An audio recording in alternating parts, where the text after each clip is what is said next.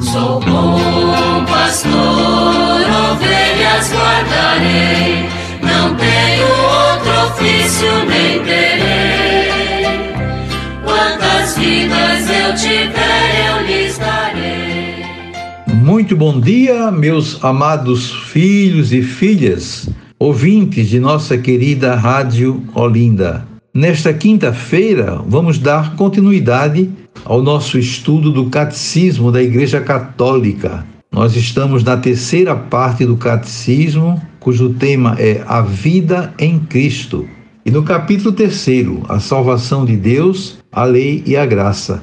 Estamos agora concluindo o nono mandamento da Lei de Deus, que nos ensina não desejar a mulher do próximo, conforme Êxodo 20, 17 e seguintes. O texto completo nos ensina o seguinte: Não cobiçarás a casa do teu próximo, não desejarás sua mulher, nem seu servo, nem sua serva, nem seu boi, nem seu jumento, nem coisa alguma que pertença ao teu próximo.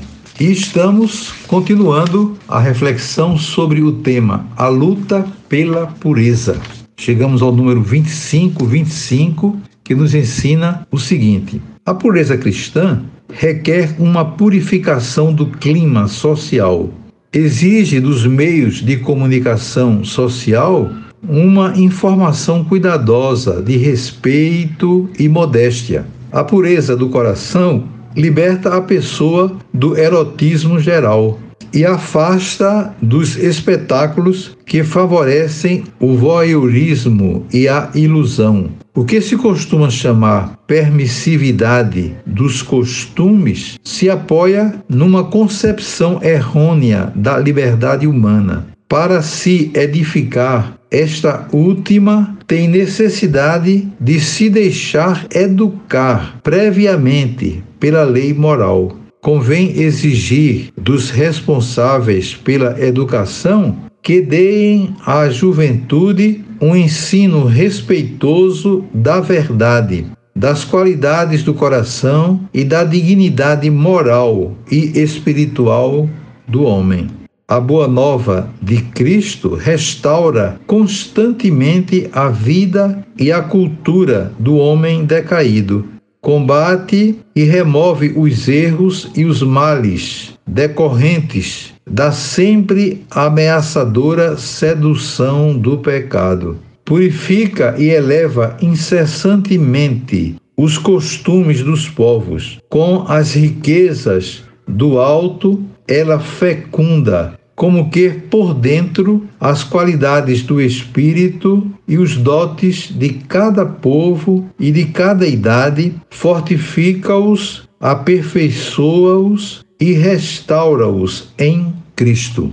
Está aí um texto importantíssimo mostrando a necessidade da pureza do coração, da pureza cristã, e chamando inclusive a atenção dos meios de comunicação social que muitas vezes né, facilitam essa exposição pagã, essa exposição moral né, que de fato não ajuda as pessoas a se manterem firmes nas suas convicções religiosas e sociais. O cristão tem que ter muito cuidado com isso, porque de fato é pelos olhos que muitas vezes nós caímos nas tentações, nas fragilidades. Então é preciso força, coragem para se manter sempre firme na fé, confiante na graça de Deus. O texto final que nós escutamos aqui é muito importante quando lembra que a boa nova de Cristo, que é o Evangelho, o Evangelho é a boa nova da salvação, restaura constantemente a vida e a cultura do homem decaído. O Evangelho está sempre mostrando a misericórdia de Deus, né, que vem ao nosso encontro, sobretudo quando nós somos fracos, quando nós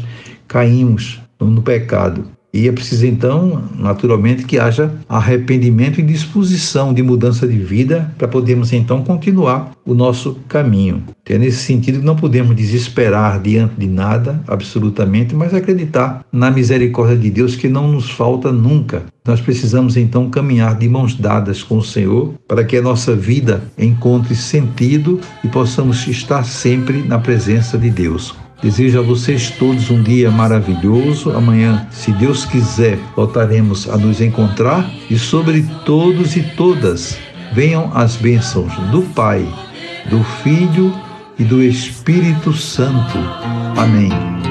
Sou bom pastor, ovelhas guardarei, não tenho outro ofício nem terei. Quantas vidas eu tiver